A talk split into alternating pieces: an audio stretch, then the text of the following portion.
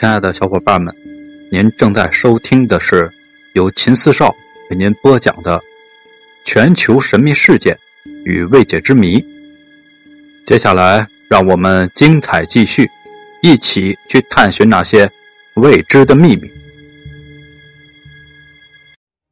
我们来继续讲时空隧道。接下来又一个教师提问：“李教授您好，我想问一个问题。”你讲的这些问题，中国传统文化中的道教对此也非常有研究。在国际物理学有一本书，在国外非常流行，叫做《物理学之道》。我不知道我们中科院在研究这个问题的时候，有没有跟中国的道家去交流呢？李教授说：“其实中国的国教就是道教，但今天我不可能有机会和大家探讨佛教和道教。”其实搞天体物理的人，很多的观点和道家的一些宇宙起源的观点是有点吻合的。道家说“道生一，一生二，二生三，三生万物”。我们搞衍生学的人，差不多也是这样。所谓道，道是什么？我们理解是一种真空，真空产生一，产生物质，然后一生二，二生三，产生更多的物质，三生万物。万物包括人类起源等等。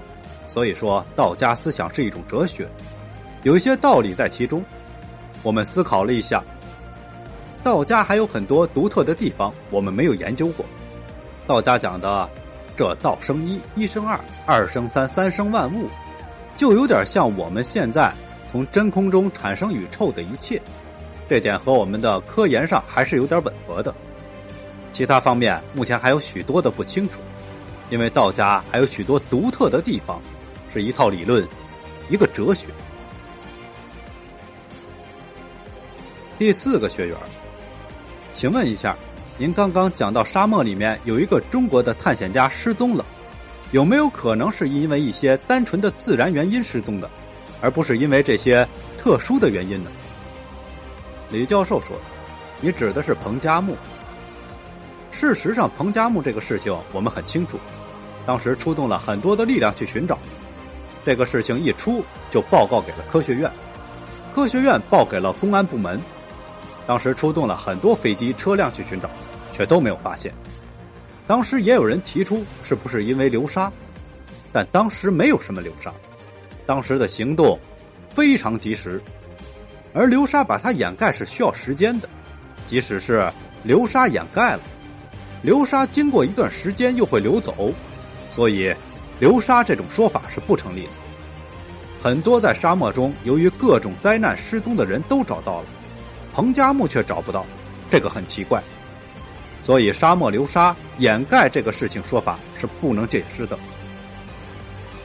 第五个学生问：以前苏联和美国发明的超音速飞机的时候，他们都是秘密实验的，很多不知情的认为是外来物体，后来披露出来。就是美国和苏联正在秘密研制的东西。现在有些人看到这些飞碟一样的东西，就认为是美国在秘密实验武器，是他们在放飞碟，但不想让人知道。还有人说，曾经有外星人到过美国的某个州，而美国人把这个消息封锁了。很多人认为这件事情是真实的。还有一个问题就是，刚才您说了，电磁波的威力巨大，而当前提供动力的就是汽油、氢。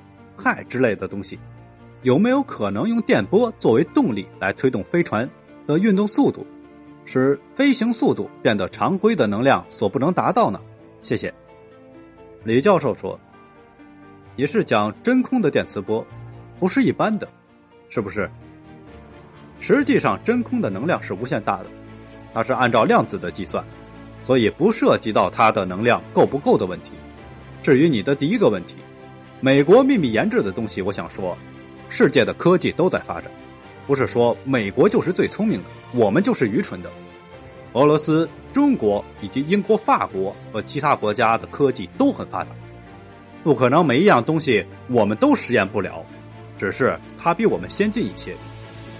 所以说，飞碟现象不是美国的孤立产物，确实有 UFO 迹象，而我们好像还检测不了。唯一遗憾的就是我们没有找到一个 UFO 的实体。当时很多人猜测这次法航失事可能与 UFO 有关。人们曾经看到过一些飞机残骸，并认为是法航的 A 三三零的碎片，但打捞上来之后被证实不是。所以 UFO 等很多的东西我们都解释不了。如果能够找到一个残骸，我们就能够解释。况且世界各国的科学都是非常发达的，不可能有那么多我们不知道的东西。虽然美国比我们更发达，但是不可能超越我们那么多。第六个学生问：“我想问一下有关于不明飞行物事件的问题。现在对于我们人类来说，这些事件不满足于简单的回答，我们更倾向于外星人的杰作，比如说英国的麦田怪圈等现象。但是很多的时候。”这种现象只是一种自然的本质，只是我们还没有能力去认知。我们正在经历一种从推测外星人所谓的到人类自然本质的认知过程。我想问一下，我们应该持什么样的态度去看待不明事件？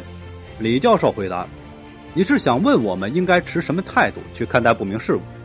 第一，要实事求是，发生了什么，调查原因是什么。”失事了就是失事了，什么原因就是什么原因，要实事求是，不能够乱说。第二，要注重真凭实据，一些失踪的原因我们不清楚，我们应该思考是不是还有其他的原因。外星人这个事情确实有好多的说法，听一个朋友讲，凤凰山遭到了外星人事件，这个东西我们是过往听之。他说看到了两米高的外星人。也不一定是在撒谎，我想肯定是某种东西刺激了他的神经系统，产生了一种幻觉。最终有没有外星人到达地球，在没有真凭实据之前，我们不能肯定他的说法是否正确。我们今天所讲的时空隧道不是抽象的，也并不是无中生有的，是根据爱因斯坦方程的理论严格推算出来的。而爱因斯坦的方程理论是经过几个事件论证出来的，有光线的弯曲、日全食的观察，还有水星的震动，这些都是证明了它是正确的。然后他推出了一些同样的理论，我们才相信他。我们不会轻易的去相信没有经过验证的理论推导出来的结果。所以我们的态度，第一就是实事求是，第二就是要有真凭实据。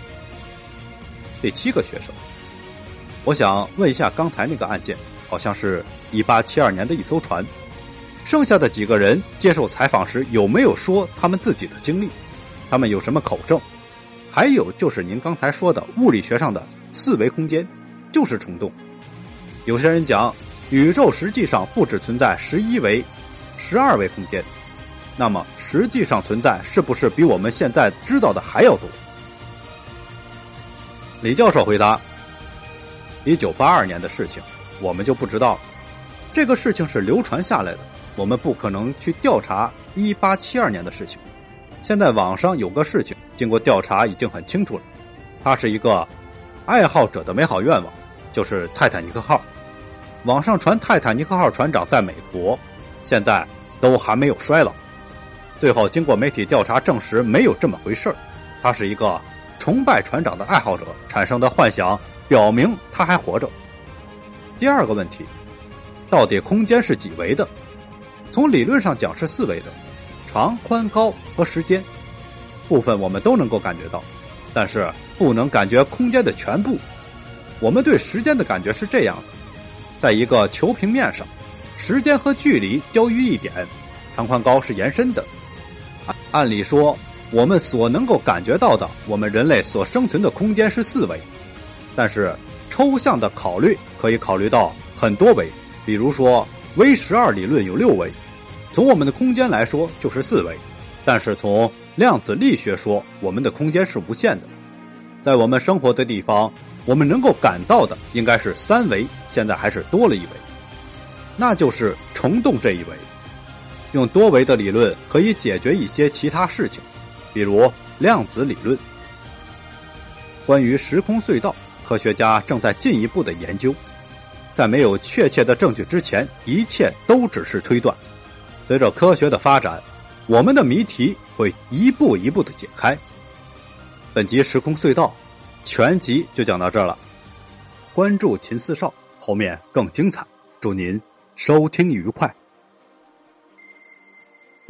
您刚才听到的是由秦四少为您播讲的全球神秘事件未解之谜。如果喜欢，请您点击关注、订阅一下。另外，别忘了打赏一下。下集更精彩。